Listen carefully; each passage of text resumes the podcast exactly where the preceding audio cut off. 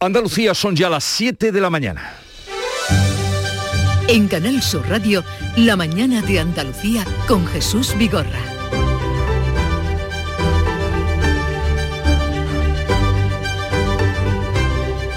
Buenos días queridos oyentes, es lunes 7 de marzo. La luz cuesta hoy 442 euros el megavatio hora, o sea, 60 euros más que ayer.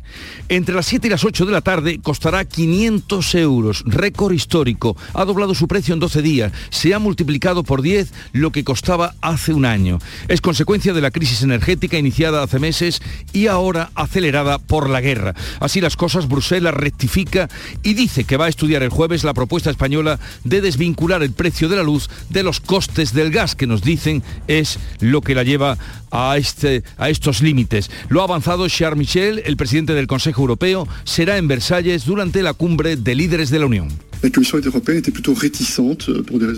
La Comisión Europea ha sido reticente por razones técnicas a desvincular el precio del gas del de la electricidad, pero tendremos ese debate en Versalles.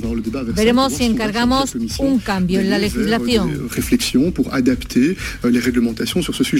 Ucrania ha suspendido las exportaciones de carne, trigo, aves de corral, azúcar y otros productos ante la creciente escasez por culpa de la guerra. Las vías comerciales han dejado de funcionar y esto unido a todo lo demás va a repercutir también en España. El presidente del gobierno, Pedro Sánchez, advierte de que vienen tiempos difíciles. Vivimos tiempos muy duros. Vienen tiempos duros. La guerra de Putin lo va a hacer todo más duro y más difícil. Pero estoy convencido de que con determinación, con solidaridad y con unidad haremos frente a Putin. Rusia abrirá corredores humanitarios a partir de las 8 de la mañana en Kiev. Mariupol, Kharkov y Sumi. Se lo acaba de comunicar a la Cruz Roja. Esperemos que cumplan su palabra porque ayer no lo hizo, no lo hizo en Irpin, a las afueras de Kiev. Las tropas rusas volaron un puente cuando lo cruzaba precisamente una familia. La madre y sus dos hijos han muerto. El padre está hospitalizado. El presidente Zelensky publicaba esta noche un vídeo en Telegram. ¿Cuántas familias más tendrán que morir en los corredores? No perdonaremos ni olvidaremos, castigaremos todas las atrocidades, encontraremos a cada bastardo que haya disparado a los nuestros. Así pues, quedamos a la espera de que se cumplan en esta ocasión esa advertencia de corredores abiertos a partir de las 8 de la mañana. La solidaridad cunde, crece y se contagia. Un autobús fletado por un particular de Málaga con medio centenar de refugiados ucranianos viaja a esta hora hacia la Costa del Sol. Vicente Jiménez y Fergan fue a recoger a una familia amiga y cuando vio lo que allí había, pagó de su propio bolsillo un autobús, lo llenó de mujeres, mujeres y niños y ya está de camino. Aquí me encuentro en autobús, el autobús lleno de ucranianos que van para Málaga. Ha sido para mí un placer ayudarlos a todos. Say hello to the all the Málaga, all the Spanish with you. Y nada, eh, espero que en un par de días estéis en Málaga y que os ocupéis de ellos bien en Málaga. Yo he hecho todo lo que he podido. Eh, Pues viene de camino ese autobús. En cuanto al tiempo, está incierto, nuboso y con chubascos en la vertiente mediterránea y con posibilidad de lluvias débiles y ocasionales en las demás zonas. Las temperaturas eh, chispa más o menos como las de ayer y los vientos flojos y variables.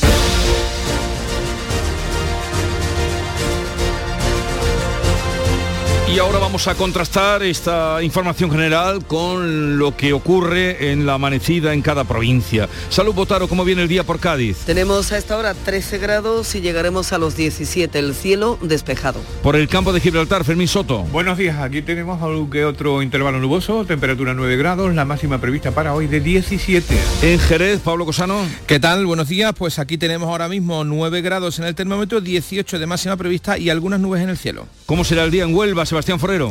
Mañana fresquita en Huelva, hasta ahora tenemos 7 grados, cielos con nubes que de momento no dejan lluvia, esperamos 19 grados en Ayamonte. En Córdoba, José Antonio Luque. Pues los cielos están nublados en Córdoba en este momento, tenemos una temperatura de 9 grados y alcanzaremos una máxima de 17. Y el día en Sevilla, Araceli Limón. 9 grados de temperatura a esta hora de la mañana, alcanzaremos en torno a los 20 grados de temperatura y los cielos están despejados. ¿Cómo amanece Málaga, Mati? Con el cielo muy nublado, 11 grados y tenemos previsto una máxima de 19. Y por Jaén, Alfonso Miranda. Lo bueno es que sigue lloviendo a esta hora de la mañana en la zona centro y este de la provincia de Jaén con temperaturas bajitas en esa zona y 8 grados en la capital. pues eso es una noticia estupenda. Llueve, llueve sobre Jaén y en Granada, Susana Escudero. Pues tenemos 5 grados de temperatura, muchas nubes y chispea de vez en cuando cuatro gotas. Y por Almería, María Jesús Reción. El cielo está cubierto, riesgo de lluvias, nieve en cota de 1.400 metros, 11 grados, la máxima 17.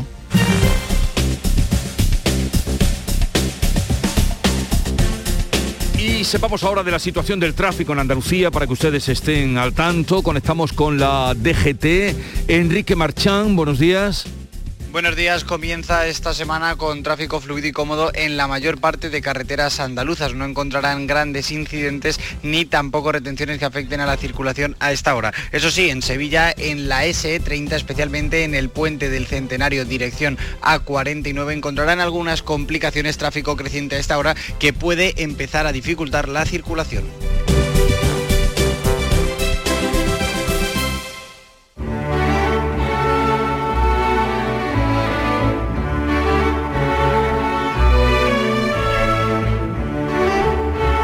La guerra de Ucrania, aunque la tenemos muy presente, está lejos, sí, pero sentimos los muertos de allí como propios y en los supermercados de aquí suben los precios, se tensionan los suministros y se dispara el precio de la energía. El tempranillo hace un repaso. Tempranillo de nuestros caídos. Aunque la guerra esté lejos, hasta aquí llegan los tiros. No solo llegan, nos dan todos en el mismo sitio. Porque si sube la luz, por si aún no había subido, el gas y los combustibles, España llena de heridos. Las balas y los misiles tendrán forma de recibo que a nuestra cuenta corriente le darán un buen pellizco. Tiro en mitad de la calle, misiles contra edificios, no. Las balas que aquí llegan, llegan sin hacer ruido. Pero los tanques de Putin están causando estropicio allí donde a fin de mes nos cargan lo que ya he dicho, luz, combustibles y gas, algo diario y preciso, y eso nos dará de lleno en el fondo del bolsillo. Antonio García Barbeito, que volverá al filo de las 10 de la mañana con los romances perversos.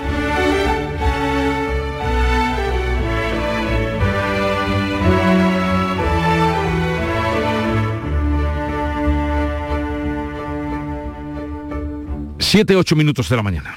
Antonio, Ander, Jordi, La Pauli, Jimena, Mari Carmen, Alberto, Luis. En España hay 47 millones de maneras de llamar al feminismo.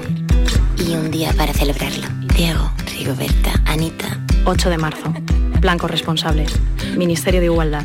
Gobierno de España.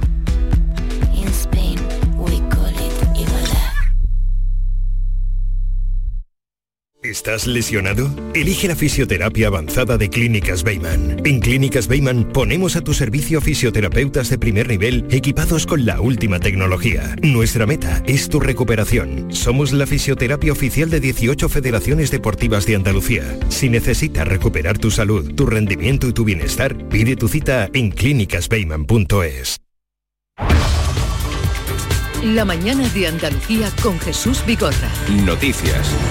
Vamos a contarles la actualidad de este día. Rusia advierte de que seguirán los ataques hasta que Ucrania se rinda. Hoy se cumplen 12 días de guerra. Carmen Rodríguez Garzón. Y aunque este lunes habrá una tercera ronda de negociaciones entre Rusia y Ucrania para buscar una solución al conflicto, Putin no lo pone fácil. Este domingo ha hablado con Macron y ha insistido en que solo detendrá la guerra si Ucrania abandona la resistencia. Rusia ha lanzado esta noche un ataque con misiles a Odessa, el principal puerto de salida al Mar Negro. Se han producido nuevos bombardeos en Kiev y las tropas rusas han atacado el puente por donde huía la población. A las 8 de la mañana asegura que abrirá corredores humanitarios a pesar de que los últimos no los ha respetado Rusia. El presidente Zelensky, el presidente ucraniano, asegura que van a castigar a los culpables.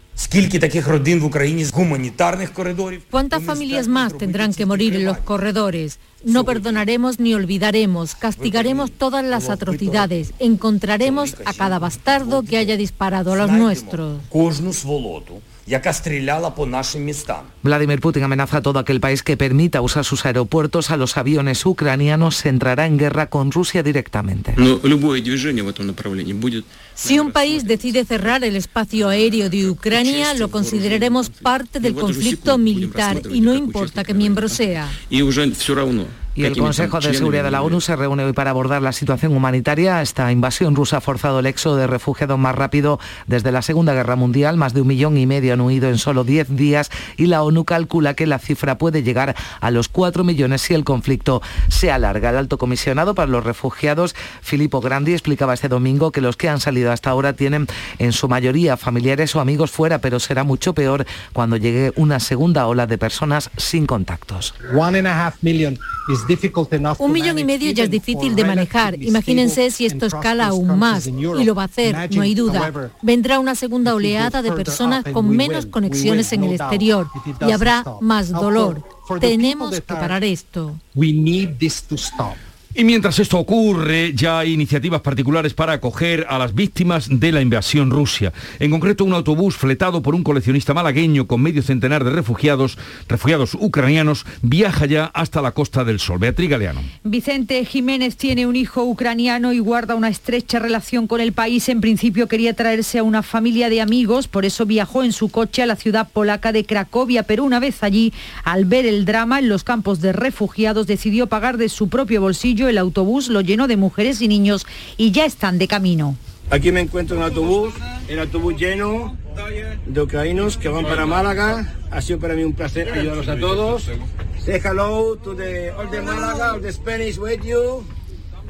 Y nada, eh, espero que en un par de días estéis en Málaga y que os ocupéis de ellos bien en Málaga. Yo he hecho todo lo que he podido.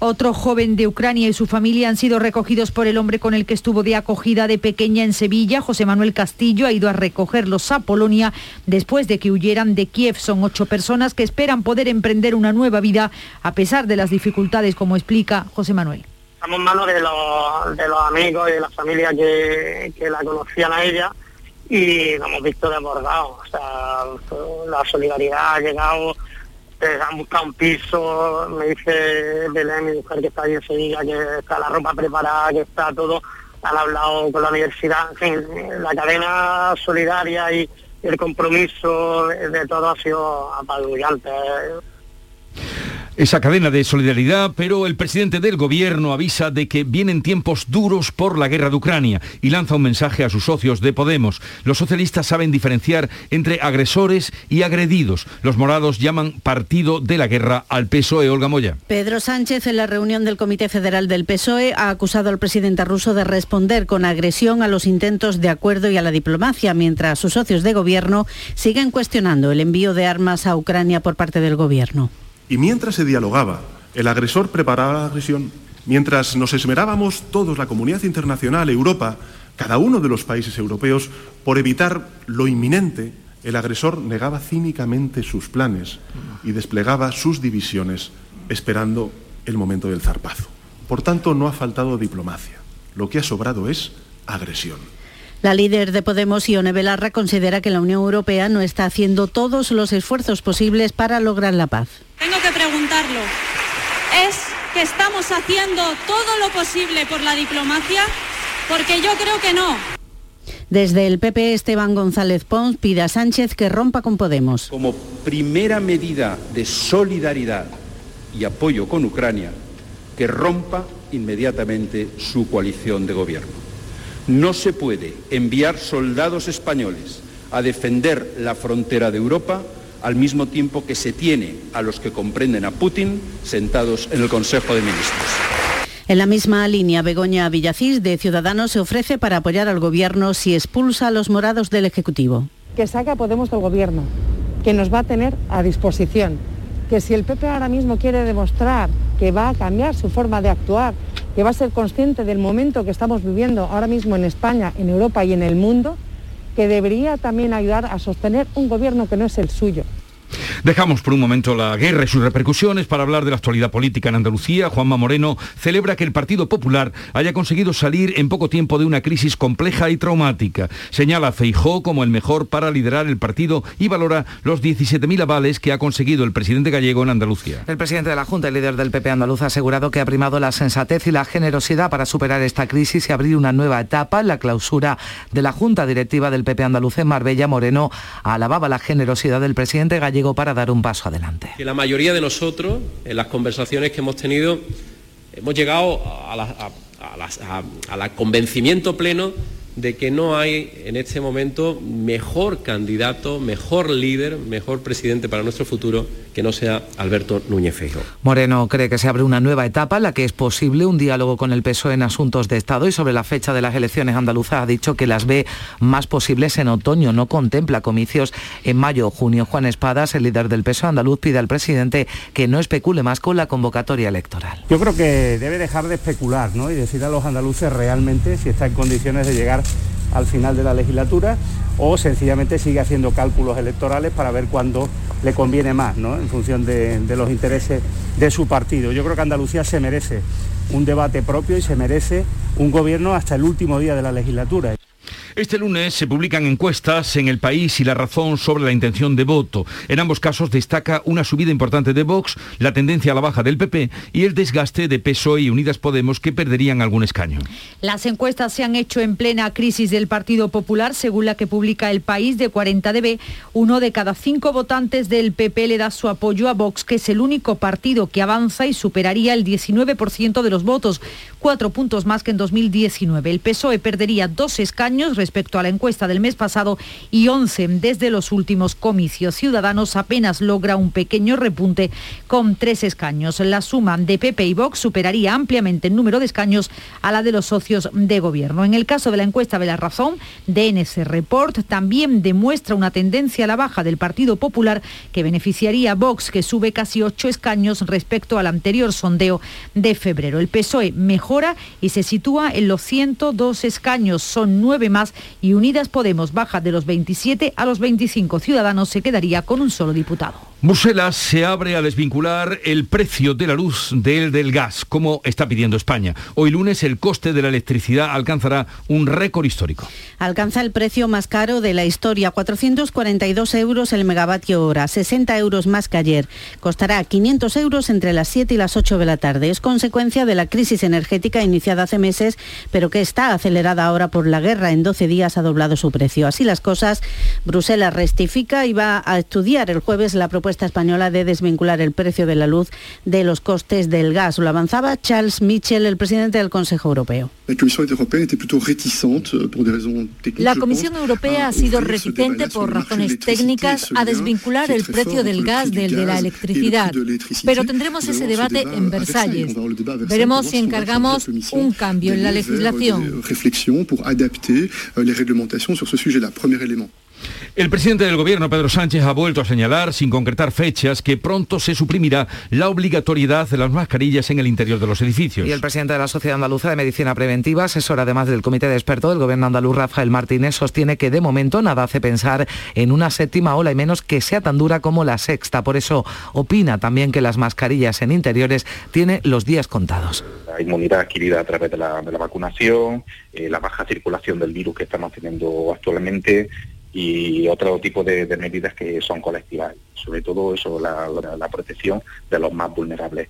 Todo eso unido a las recomendaciones de, a través de un acuerdo de la Comisión de Salud Pública, eh, la reducción de los contactos estrechos a nivel de la comunidad, pues hace pensar que probablemente la eliminación de las mascarillas en espacios interiores pues tenga sus días contados en una plazo relativamente corto. Hoy se van a actualizar los datos de la pandemia, los últimos son de viernes, la tasa de incidencia en Andalucía estaba en 280 casos, en 463 en España, Ministerio y comunidades autónomas se van a reunir esta semana, esperan concretar un nuevo sistema de vigilancia del COVID, un control de la enfermedad menos exhaustivo y ahora solo se van a publicar dos informes semanales de la evolución de la enfermedad. El Ayuntamiento de la localidad gaditana del puerto de Santa María solicita a la Junta la declaración del estado de emergencia sanitaria después de 10 días de huelga en el servicio de recogida de basuras.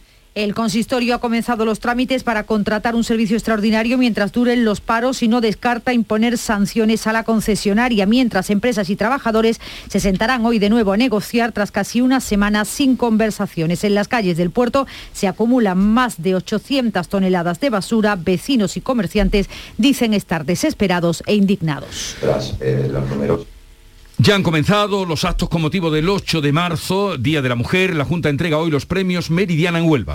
La cantadora Carmen Linares, la matemática Clara Grima, la presentadora Sandra Golpe o el psicólogo Juan Ignacio Paz son algunos de los galardonados en esta 25 edición de los premios que otorga la Junta con motivo del Día Internacional de la Mujer que se celebra mañana.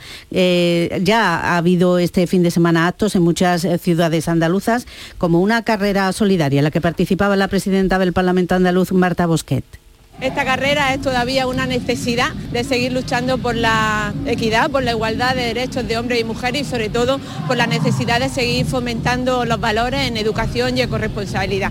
Así que mientras persistan esas diferencias, pues habrá que seguir corriendo con todas las fuerzas, tanto hombres y mujeres, para conseguir esa igualdad. Y en Canal Sur Radio y Televisión empieza hoy una programación especial vinculada al 8M y durante toda la semana para eh, seguir abundando en la igualdad entre hombres, mujeres, mujeres, hombres. La mañana de Andalucía. Andalucía es Carmen, ella cuida de nuestros mayores. Andalucía es María, ella nos trae los productos de su huerta Andalucía es Silvia y Lola, ellas son jóvenes diseñadoras. Andalucía es mujer, juntas hacemos historia. 8 de marzo, Día Internacional de las Mujeres. Junta de Andalucía. Había una vez un barquito chiquitito. Había una vez unas vacaciones únicas y había un momento único para reservar. Ahora, reserva ya tu crucero en la semana del crucero de viajes del corte inglés por solo 60 euros, pagando en 6 meses y sin gastos de cancelación. Además, con el programa Confianza incluida, tu viaje con total tranquilidad. Financiación ofrecida por Financiera al Corte Inglés y sujeta a su aprobación. Consulta condiciones en viajeselcorteinglés.es.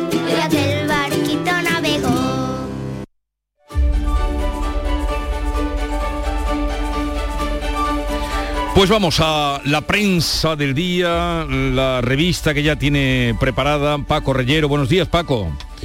¿Qué tal? Jesús, muy buenos días. 722, 22 eh, minutos por encima de las 7. Estamos en el resumen, efectivamente, la vanguardia Rusia que ataca a los civiles por forzar la rendición de Ucrania. En la fotografía vemos los cuerpos tapados de una familia muerta con maletas junto a esos cuerpos, una familia una familia víctima de las bombas pese al acordado alto el fuego para facilitar la evacuación de Irpin. En las portadas del país de ABC vemos otro encuadre de esa misma imagen de Irpin con un cuerpo tapado, una mano ensangrentada y una maleta, una huida que no se puede dar, una masacre que está perpetrando el ejército ruso, eh, ruso en Ucrania. En el editorial del país recuerdan que desde la Cuarta Convención de Ginebra en 1949 y sus protocolos adicionales de 1977 se contempla la creación de zonas de seguridad como un instrumento para garantizar la protección de los civiles en tiempo de guerra. El periódico de Cataluña titula que Estados Unidos acusa a Putin de cometer crímenes de guerra. El español que la invasión de Ucrania llega hasta el Tribunal de la Haya. Putin acusado de genocidio. Lluvia de fuego contra civiles es el destacado de El Mundo.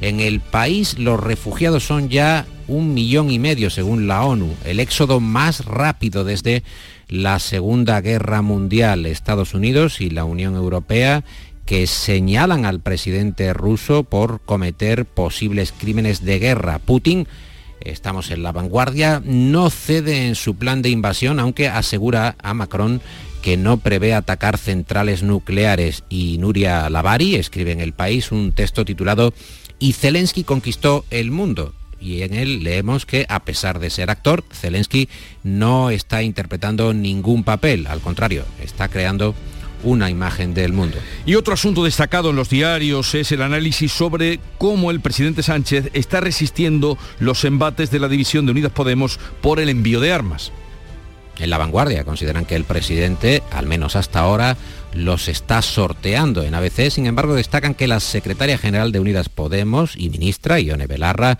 abre una nueva brecha en el gobierno al calificar al PSOE como el partido de la guerra, consecuencia de la invasión de Ucrania, lo estamos comentando esta mañana, es el incremento de precios, la escalada sin fin del precio de la luz se agrava por la incertidumbre de la guerra, anotan distintas cabeceras, el conflicto bélico va a provocar en España más inflación y menos inversión y también, claro, una caída sostenida del turismo. En el confidencial, la presión de Estados Unidos dispara el barril de Brent hasta los 130 dólares. En el diario.es pronostican que el impacto de la guerra puede borrar el efecto de los fondos europeos en el crecimiento de 2022. Y en ABC, que el sector agrario español ya ha advertido de que la falta de grano ucraniano tensionará los mercados y los precios y que se puede producir un desabastecimiento en las próximas semanas. Ucrania, eh, Jesús, el granero de Europa que suministraba a España 2,7 millones de toneladas de maíz y de torta de girasol. Y no hay lunes sin encuestas, como nos gusta decir, bueno, y nos gusta constatar. Y hoy varias, por ejemplo, el país ofrece una muestra realizada en plena crisis del PP entre el 22 y el 28 de febrero. Y hay otra también de la razón. Sí, señor. Está en la portada del diario de Prisa, es barómetro de marzo de 40 dB que concluye que Vox es el único partido que crece y pisa los talones al Partido Popular. Vox superaría el 19% de los votos, cuatro puntos más que en 2019, mientras el PSOE perdería 11 escaños desde los últimos comicios generales. El PSOE, según el país, se quedaría en 109 en estos momentos, tiene 120. En ABC, Ignacio Camacho vaticina que después de haber tardado tanto en decidirse, Feijó solo va a tener, solo tendrá de hecho una oportunidad y algo menos de dos años. La estrategia es suya, de Feijó, pero no hay más plazo. En News Diario leemos que Feijó formaliza esta semana su candidatura y arranca la campaña para explicar su proyecto a los afiliados. Hay más encuestas, como anotabas. En La Razón encontramos de NC Report realizada el pasado 5 de marzo que indica que la crisis del PP permite que Sánchez vuelva a estar en cabeza. El PSOE vuelve a superar al PP, pero Podemos pierde el efecto Yolanda Díaz y aleja la posibilidad de una mayoría es el término que utilizan en la razón, mayoría Frankenstein. Los escaños serían 102, 104 eh, para el PSOE, 100, 102 para el PP, Vox 69, 71 y Unidas Podemos 25, 27. Eh, no obstante, la razón encontramos que eh, un análisis señala que el PP presenta dos semanas después de una situación crítica unos datos que, sin ser los mejores de los últimos meses, sí permiten comenzar a tener ya una posición más fuerte que la del 17 de febrero. Ocupando su posición está ya Nuria Gaciño. Buenos días. Muy buenos días.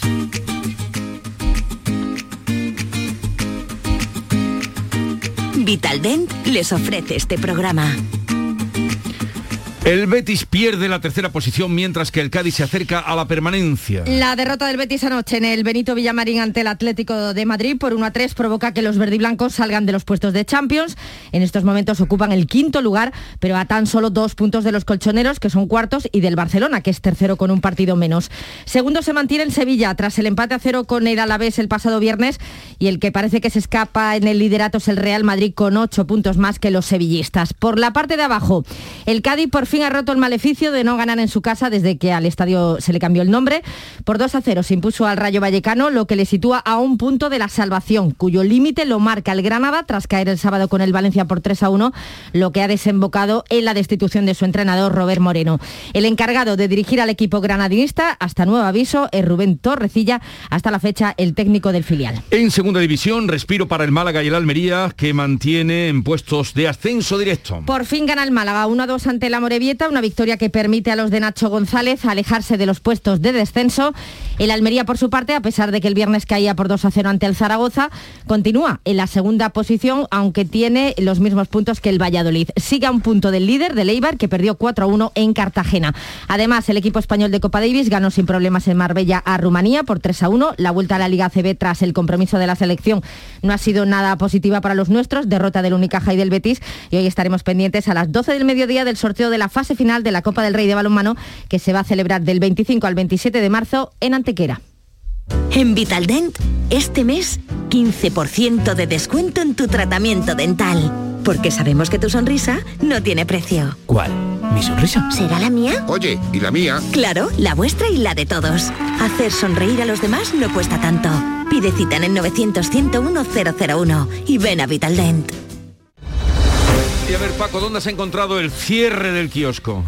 Lo encontramos en News Diario, donde entrevistan a Pera Cervantes, que es el policía escritor que cuelga el uniforme para dedicarse por completo a la escritura. Cervantes, que ha sido policía nacional durante 31 años y actualmente era el jefe de delitos tecnológicos en Castellón, pero le va muy bien en el mundo de la literatura y cuelga el uniforme. Parecía que por su apellido Cervantes estaba destinado a ir hacia el mundo de las letras. Bueno, pues estaremos al tanto, si escribe novela, ensayo, a ver, ¿qué es lo novela, que nos- novela, Novela, novela, novela, novela. novela, además vinculada a su profesión de investigador policial. Claro.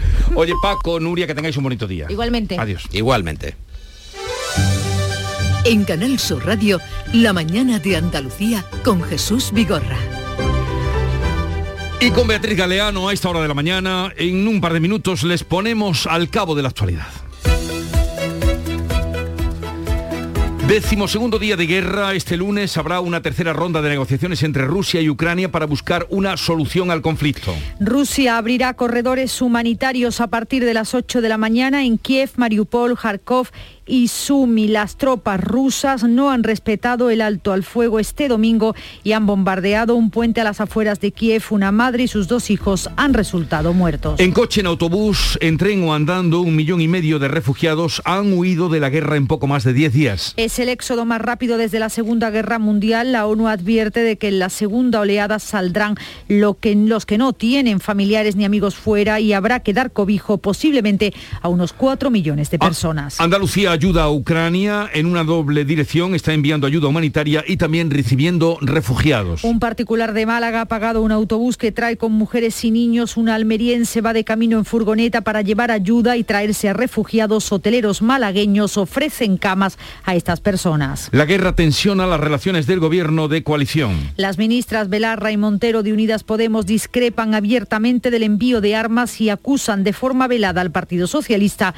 de ser un partido de la guerra. El presidente del gobierno advierte de que la guerra de Putin lo va a hacer todo más duro y más difícil. Pedro Sánchez reúne hoy a empresarios y sindicatos para diseñar un plan de choque. Les va a proponer un pacto de rentas, un plan que pasa por moderar salarios, pero también beneficios. La luz alcanza hoy su precio más caro de la historia. 442 euros el megavatio hora son 60 euros más que ayer. Costará 500 euros entre las 7 y las 8 de la tarde. Es consecuencia de la crisis energética iniciada hace meses y acelerada ahora por la guerra. Bruselas ahora sí se abre a desvincular el precio de la luz del desgas, como pide España desde hace tiempo. El fin de las mascarillas en interior se vislumbra cada vez más cerca. El presidente del gobierno ha vuelto a señalar que llegará pronto. El Ministerio de Sanidad y las comunidades autónomas van a diseñar un nuevo sistema de vigilancia de la enfermedad menos exhaustivo, similar al que se hace con la gripe. Los datos de la pandemia dejan de publicarse a diario. El puerto de Santa María solicita la declaración de emergencia sanitaria por la huelga de basuras que dura ya 11 días. Con 800 toneladas de basuras en las calles, empresa y trabajadores vuelven hoy a negociar. La plantilla demanda más medios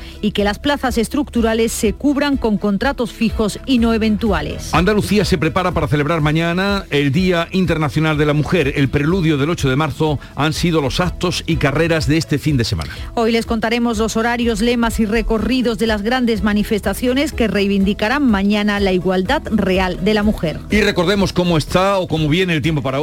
Hay cielos nubosos hoy en Andalucía con chubascos que serán más probables e intensos en la vertiente mediterránea. No cambian las temperaturas, las máximas irán desde los 20 grados de Huelva y Sevilla hasta los 13 de Jaén. 7.33 minutos de la mañana, enseguida estamos atendiendo a las claves económicas del día.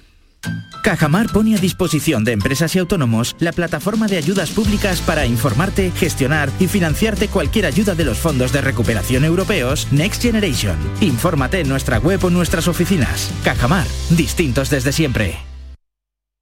Frutos secos Reyes, mucho más que pipas. Disfruta con nuestra deliciosa variedad de frutos secos, snacks y golosinas en los más de 35.000 puntos de venta que tenemos en Andalucía o en frutosecorreyes.es. Ah, y ahora con tu pedido a partir de 20 euros, te los llevamos a casa gratis. Frutos secos Reyes, tus frutos secos de siempre.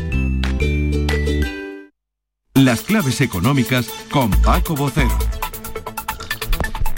Comenzamos la semana, lunes, eh, querido Paco Vocero, buenos días. Buenos días Jesús, ¿qué tal? ¿Qué nos esperan estos días y en esta situación extrema, eh, también en lo económico? Pues mira, es como bien dices, situación extrema y comenzamos la segunda semana de marzo bajo el signo de, de la situación y con un enorme número de interrogantes sobre la evolución de la economía. Para empezar, y como ya habéis destacado, hoy tendremos el precio medio de la electricidad en el mercado mayorista con el registro más caro de la historia, llegando a una media de 442 euros y un pico a 500.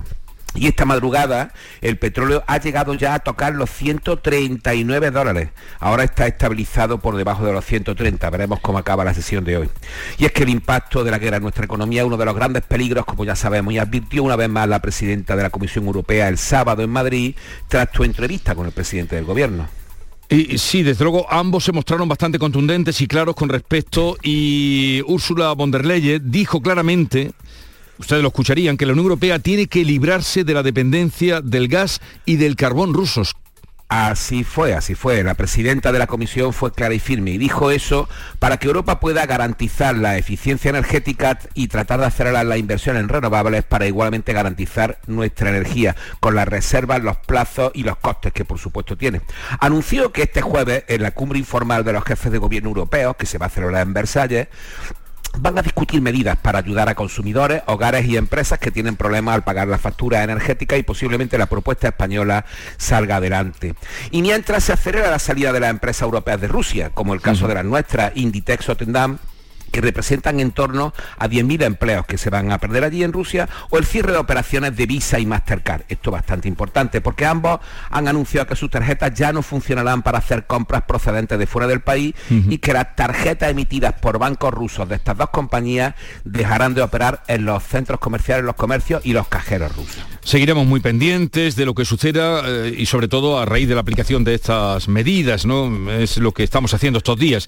Y mientras tanto, ¿qué destacamos o qué puedes destacar, Paco, de esta semana? pues lo más importante en el frente económico, la cita también del jueves del Banco Central Europeo, en la que presumiblemente se anunciará que se mantienen las condiciones actuales de financiación de las economías. Me refiero, ya a decir, a evitar cualquier subida de los tipos de interés mientras estamos en esta situación, a pesar de la presión inflacionista que es durísima. En este sentido, también habrá que estar atento a los resultados de los precios en Estados Unidos, que va a marcar la dimensión final de su subida de tipos, que allí sí está prevista. De la misma manera, esta semana estaremos atentos a las previsibles nuevas revisiones del crecimiento económico y a las voces que ya piden que desde el Gobierno se proceda a hacer, eh, hacer esa revisión cuanto antes porque se considera inviable ya para este año un crecimiento del 7% como está en el cuadro de los presupuestos. Pero no parece que se haga antes de abril, salvo que las circunstancias sean ineludibles, que bueno, en cierta manera ya son ineludibles. Seguiremos informando lo que podemos decir sobre todo esto que nos adelanta y nos vaticina Paco Vocero. Que tengas un buen inicio de semana, Paco, y hasta mañana. Igualmente, hasta mañana, Jesús. En Canal Sur Radio, por tu salud, responde siempre a tus dudas. Aumenta la obesidad y se estanca la actividad física. Este lunes en el programa analizamos estos preocupantes datos frutos de la encuesta de la Sociedad Española para el Estudio de la Obesidad con tus llamadas en directo y los mejores especialistas también en directo. Envíanos tus consultas desde ya en una nota de voz al 616-135-135. 616-135-135. Por tu salud. De lunes a viernes, desde las 6 de la tarde, con Enrique Jesús Moreno. Súmate a Canal Sur Radio, la radio de Andalucía. Y a esta hora de la mañana, 7.38 minutos, sintonizan Canal Sur Radio. Vamos a contarle otras noticias que completan el panorama de la actualidad de este día en Andalucía. Los Reyes van a inaugurar en Málaga la primera parada del Tour Talento, un nuevo movimiento por el futuro de los jóvenes que ponen en marcha la Fundación Princesa de Girona y la empresa Tribu. Cuéntanos, Matípola. Pues así es, eh, llegan sobre las once y media de la mañana es cuando se va a iniciar el recorrido al que también va a asistir el presidente de la Junta, Juanma Moreno, también el presidente de la Diputación, Francisco Salado, y el alcalde, Francisco de la Torre. Es un proyecto hecho por jóvenes y destinado a los jóvenes. Con este espíritu comienza hoy lunes Tour Talento con una primera parada en Málaga. Así lo explicaba Salvador Tasqué, que es de la Fundación Princesa de Girona. Nos hemos fijado el reto como fundación de, ser una gran comunidad al servicio de los jóvenes con los jóvenes, ser la mayor comunidad de jóvenes a los cuales nos dirigimos, jóvenes de entre 18 y 29 años. Bueno, pues también se va a conocer en Málaga el ganador del Premio de las Artes y las Letras de esta Fundación Princesa de Girona. Eh, estaremos atentos. La audiencia de Jaén juzga desde este lunes al exalcalde socialista de Linares, Juan Fernández, por un delito continuado de malversación de caudales públicos. Ha sido el propio PSOE jiennense quien lo llevó ante los tribunales. Alfonso Miranda. Será un tribunal con jurado popular el encargado de juzgarlo. El Ministerio Fiscal pide para él una pena de prisión de cuatro años de cárcel y diez más de inhabilitación absoluta. El PSOE que ejerce la acusación en la causa solicita que se le imponga al que fuera alcalde de Linares un total de ocho años de prisión y otros diez de inhabilitación absoluta, mientras que el Ayuntamiento de Linares ha desistido de ejercer como acusación el que fuera alcalde de Linares, Fernández, hoy concejal, mantiene su inocencia e incluso se ha querellado contra la juez que instruyó la causa por prevaricación. Crisis en el equipo de gobierno de Cádiz por la presentación o filtración del borrador de los presupuestos. Salud, votaron.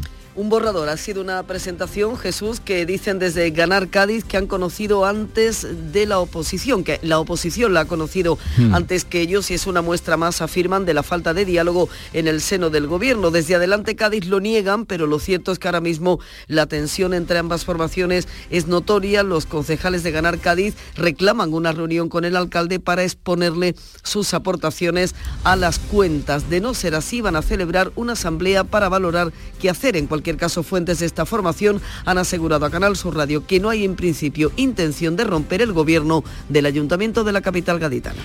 Los ecologistas del campo de Gibraltar advierten que el alga asiática ha hormigonado el Parque Natural del Estrecho. ¿Y eso qué quiere decir, Fermín Soto? Bueno, pues que dicen eh, que eh, miles de toneladas de este alga sigue llegando a la costa del Parque Natural del Estrecho sin que nadie haga algo por detenerla. Aseguran que todos los proyectos que se iban a desarrollar por las distintas administraciones para erradicar la invasión de este alga sigue cayendo en sacos rotos. Vamos a oír a Isabel Torres, eh, Torres perdón, portavoz de Verdemar. Este fenómeno está extendiéndose por toda la costa y ya no es un problema local, se está convirtiendo en un problema europeo. Verdemar Ecologistas en Acción creía que las administraciones estatales y andaluzas iban a tramitar proyectos para su erradicación, financiados por la Unión Europea ante esta bioinvasión de alga asiática Rugulopterio camurae, pero todo ha caído en saco roto. Y llega a Sevilla el primer crucero del año, Araceli Limón. Bueno, pues comienza la temporada de cruceros con la llegada del Hamburg. Este crucero, que ya ha visitado la ciudad, en anteriores ocasiones atracará en torno a las 10 de la mañana procedente de la localidad portuguesa de Portimao. A bordo viajan 214 cruceristas, la mayor parte alemana, y se trata del primer crucero que recibe Sevilla en el año 2022 después de la última escala del Amazara. Por el momento la autoridad portuaria ha registrado más de 40 solicitudes de escala entre los meses de marzo y noviembre de este año. Y hoy se inaugura en Sanlúcar el Congreso Nacional de Cocina en Miniatura. ¿Y eso qué es lo que es, Pablo Cosano? Pues son es el Congreso de Tapas y Pinchos Sanlúcar 2022. Será hoy lunes y también mañana, que es, como sabes, Sanlúcar, capital española de la gastronomía, y acoge este Congreso de Gastronomía en Miniatura. Se espera la asistencia de un centenar de profesionales de la hostelería. Serán bodegas, la, eh, bodegas Hidalgo La Gitana y por delante dos días para aprender los secretos de las tapas. Miguel Martínez es el presidente de la Academia de la Tapa y el Pincho. En lugar de tener que irnos nosotros a comer un pincho, al el pincho campeón de España, que este año está en Valladolid, o el campeón del País Vasco que está en Pamplona, o el, subcampeón de, de España que está en Mallorca, bueno, pues los cocineros vendrán aquí y cocinarán en esta gran ciudad que es San Lucas. Envidia de la sana, Jesús. Eh, desde luego que sí, sobre todo cuando llegue el mediodía. Y los vinagres de Montilla Moriles están entre los mejores del mundo. Ya lo sabíamos, ¿verdad, José Antonio Luque? Hombre, son sinónimo de calidad, eh, son sinónimo de calidad indiscutible y por ello el, eh, están participando en el concurso internacional de vinagres, premios Vinavina Internacional, que se celebra en Córdoba. En el jurado está nuestro compañero José María Montero, que dice que lo que es que ponerlos en valor y hacer pedagogía para que el consumidor sepa cómo utilizarnos. Escúchenla. Falta creérnoslo, ¿no? porque no deja de ser paradójico que nos vayamos a un supermercado y compremos un vinagre de Módena, que la mayoría de las veces no es de Módena, eh, y, no, y no compremos un vinagre nuestro que tiene una calidad extraordinaria. Entonces hay que ponerlo en valor, hay, que hacer un poco de pedagogía del vinagre y ver todas las aplicaciones que tiene. Ahora estábamos, por ejemplo, eh, catando unos vinagres de, de fruta que van muy bien, por ejemplo, para eso, para las macedonias de fruta, no solamente ya las aplicaciones tradicionales, sino que en los postres, o sea, tienen mucho recorrido. Vina Bien, que además analiza los vinos de la provincia, consumidores de todo el país que eh, participan en un encuentro en el que están analizando los caldos, tanto vinagres como vinos. Llegamos así a las 7.44 minutos de la mañana, 8 menos cuarto, tiempo ahora para la información local. Así es que permanezcan atentos.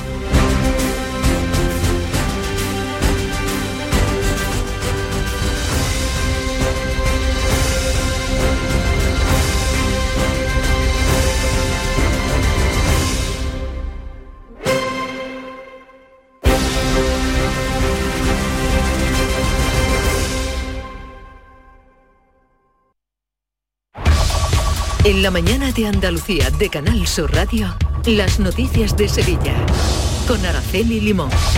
A esta hora de la mañana tenemos en Sevilla 9 grados de temperatura y esperamos una máxima en torno a los 20 grados. La circulación es intensa en la A49, en la entrada a Sevilla desde Huelva, donde hay 5 kilómetros de retenciones, dos en la carretera de Coria, una en la carretera de Mairena y dos kilómetros a la subida al Centenario por eh, dirección Cádiz y uno dirección Huelva. La circulación también es intensa en el puente del Patrocinio, en Juan Pablo II, en el puente del Aramillo y en la ronda Urbana Norte en ambos sentidos. Le contamos esto y le contamos también que han sido detenidas dos personas tras desmantelarse un punto de venta ambulante de droga en la isla de la Cartuja durante la celebración de un botellón. Agentes de la policía local han desmantelado durante la mañana de ayer domingo un punto de venta ambulante de droga en el entorno de la isla del estadio de la isla de la Cartuja, donde se estaba celebrando una botellona en la que participaban aproximadamente unas 300 personas. Según ha detallado Emergencia Sanitaria, los detenidos son un hombre con 24 años y una mujer con 18. Pero no ha sido esta la única concentración de personas bebiendo este fin de semana. Cientos de jóvenes se han concentrado en Gines para celebrar el fin del carnaval. Lo hacían en una zona comercial y de supermercados cerca de varias urbanizaciones.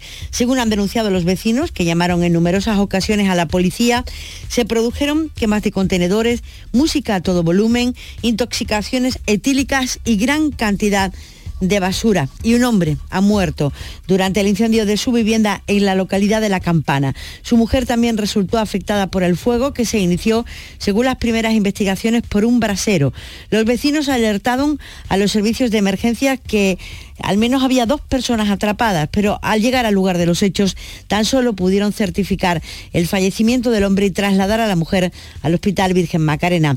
Según ha contado el alcalde a Canal Sur, Manuel Fernández, se trata de una familia muy querida en la localidad. El hombre regentaba la única autoescuela de la campana. Todo el pueblo en estado de shock porque es una familia preciosa, muy querida en nuestro pueblo. José Manuel pues eh, tenía su negocio, él regentaba la única autoescuela que tenemos en nuestro pueblo. Y bueno, como usted se puede imaginar, pues una persona muy querida, no tanto José Manuel como Charo, su mujer, que también tiene una tienda y es muy conocida también en nuestro pueblo, y sus niñas, ¿no? que son una niña estupenda y, y magníficas personas. Son las 7 y 47 minutos de la mañana. Antonio, ¿quieres mi opinión? Driveris Cómprate un Driveris y deja ya de comerte la cabeza. Un coche de segunda mano, revisado al milímetro, que puedes financiar y a buen precio. ¿Qué más quieres? Además, ante los imprevistos, siempre responden. Antonio, Driveris, que son vehículos de ocasión de verdad. Entra ya en driveris.es.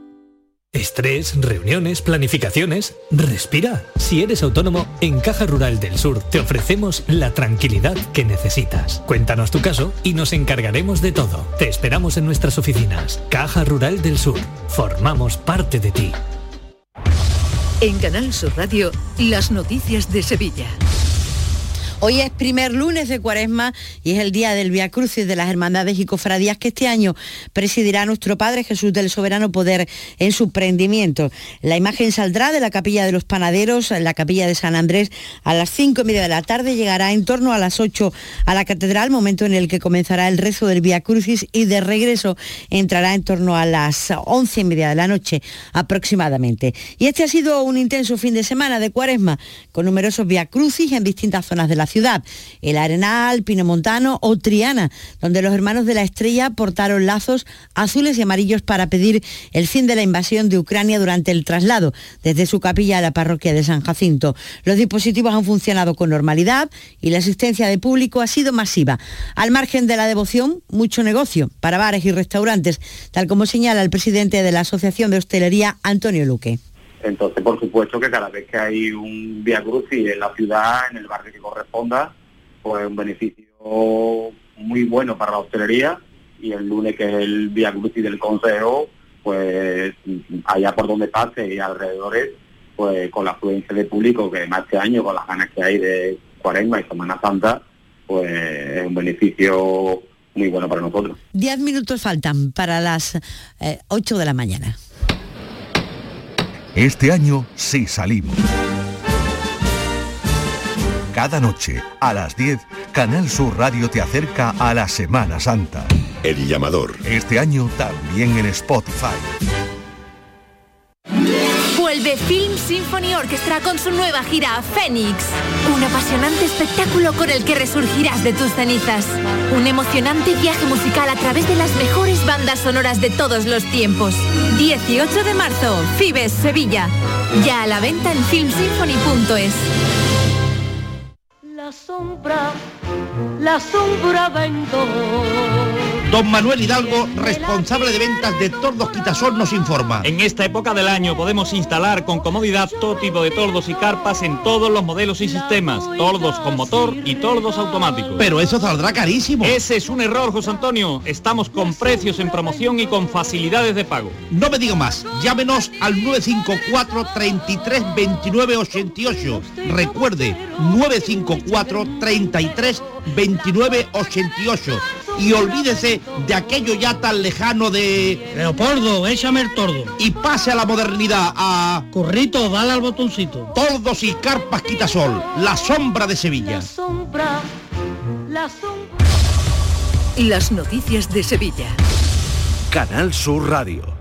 Y como les hemos avanzado hace unos minutos, hoy llega al puerto de Sevilla el primer crucero de la temporada. El Hamburg atracará en el Muelle de las Delicias a las 10 de la mañana con 214 pasajeros a bordo procedente de la localidad portuguesa de Portimao. Y esta noche se abre al tráfico los desvíos que conectan la S40 y la S30 con el puente, en el puerto de Sevilla con motivo de las obras de sustitución de tirantes del puente del Centenario. Pero esta semana es una semana importante para cortes y para desvíos de tráfico, debido fundamentalmente a las obras. Al corte total de Jiménez Becerril entre el puente del Alamillo y la Barqueta sentido Plaza de Armas se unen ahora las obras de ampliación del Metrocentro hasta Santa Justa, que van a ir acompañadas de obras de renovación en las redes de Amasesa y de reurbanización en el entorno. Esto será a partir del miércoles.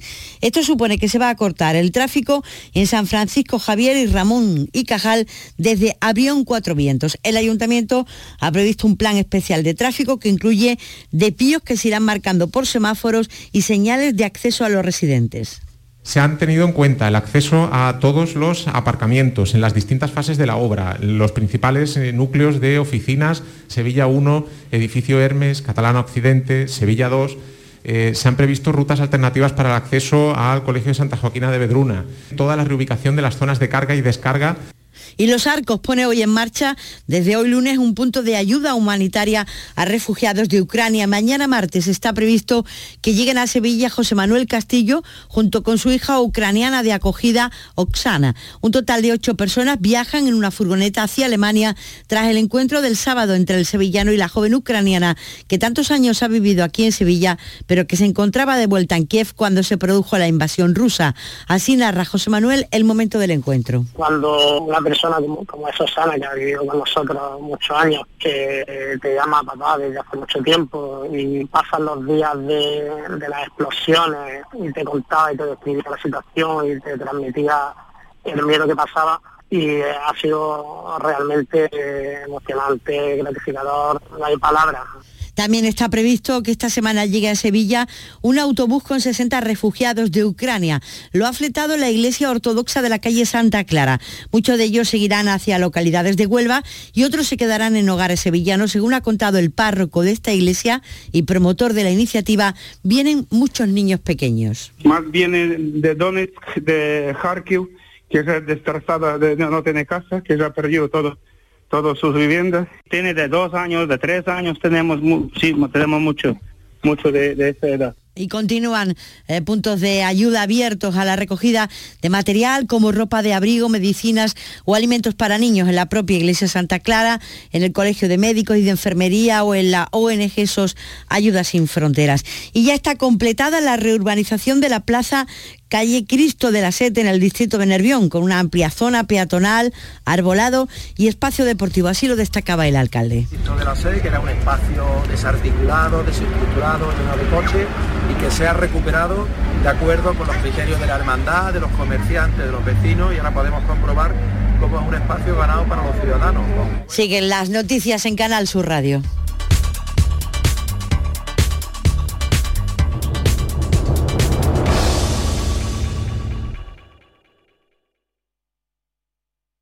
Escuchas La mañana de Andalucía con Jesús Vigorra, Canal Sur Radio. Aquadeus, el agua mineral natural de Sierra Nevada, patrocinador de la Federación Andaluza de Triatlón, les ofrece la información deportiva.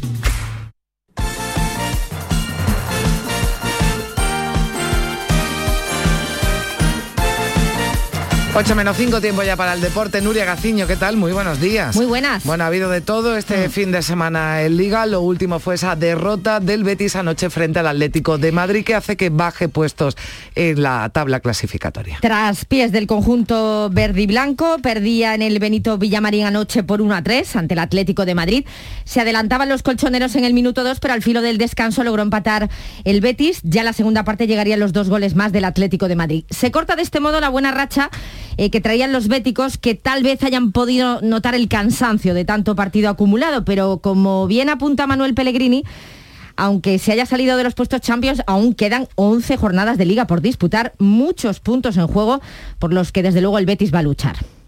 A ver, los que están eh, por encima son Atlético de Madrid, Barcelona, Sevilla y Real Madrid. En segundo lugar estamos un punto abajo y quedan 33 puntos por jugarse, así que queda todavía muchísimo y vamos a seguir peleando en cada uno de los partidos por tratar de llegar lo más arriba de la tabla, aunque estemos en las tres competiciones, ya la Copa ya no la vemos hasta, hasta abril, así que tenemos que seguir, eh, ahora en la Europa League el día miércoles y después volver a la Liga, así que que estemos un punto abajo, no con 33 puntos por jugarse, no quiere decir nada. Bueno, pide mesura, Pellegrini, tampoco a volverse está todo muy comprimido. El Betis haya perdido ese encuentro en el que, sin duda, bueno, pues el Atlético de Madrid fue superior en el, en el partido. No, hay motivo para la decepción, eh, máxime para los goleadores, como por ejemplo lo fue anoche Cristian mm. Tello. No, yo creo que no, el equipo, el equipo es consciente de la temporada que está haciendo, el equipo es consciente de que de que vamos en una buena dinámica, que tenemos que, seguir peleando, que, la liga es muy larga, eh, los equipos, eh, ayer pinchó el Villarreal, la Real Sociedad, eh, la liga es muy complicada,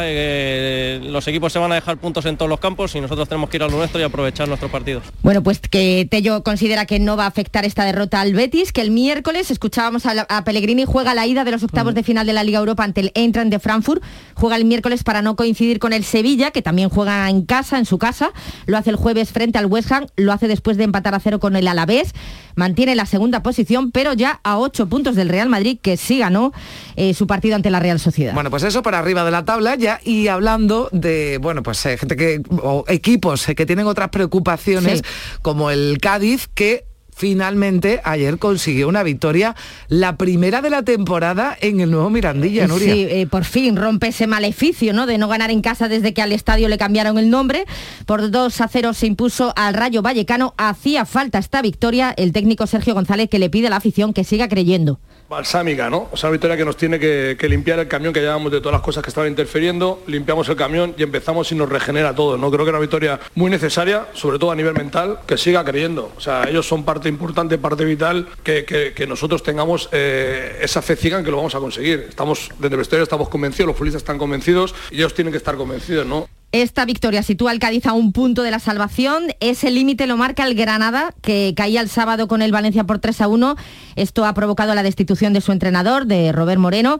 El encargado de dirigir ahora el equipo granadinista es Rubén Torrecilla, hasta la fecha el técnico del filial, pero es de manera provisional. Y en segunda también por fin ganó el, el Málaga, Nuria. 1 a 2 ante la Morevieta, una victoria que permite a los de Nacho González alejarse de los puestos de descenso. El Almería, por su parte, a pesar de que el viernes caía por 2 a 0 ante el Zaragoza, continúa en la segunda posición, aunque tiene con los mismos puntos al Valladolid y a un punto el líder, el Eibar. Y en la Liga Femenina hemos tenido derby sevillano, eh, Sevilla 0, Betis 0. Eh, hay que destacar sobre todo 12.000 personas, más de 12.000 personas en el Sánchez Pizjuán. Así de contenta estaba una de las capitanas del Sevilla, Isabel Echeverry. Para mí es un sentido de orgullo, eh, es orgullo de representar este club, que quiero salir ahí como capitana, eh, es una responsabilidad enorme. Muy sabíamos emocionada que- estaba esta capitana y también empate del Sporting de Huelva frente al Rayo, eh, empate a uno. Gracias, Nuria. Hasta aquí el deporte. Aquadeus, ahora más cerca de ti, procedente del manantial Sierra Nevada, un agua excepcional en sabor, de mineralización débil que nace en tu región. Aquadeus Sierra Nevada es ideal para hidratar a toda la familia y no olvides tirar tu botella al contenedor amarillo. Aquadeus, fuente de vida, ahora también en Andalucía.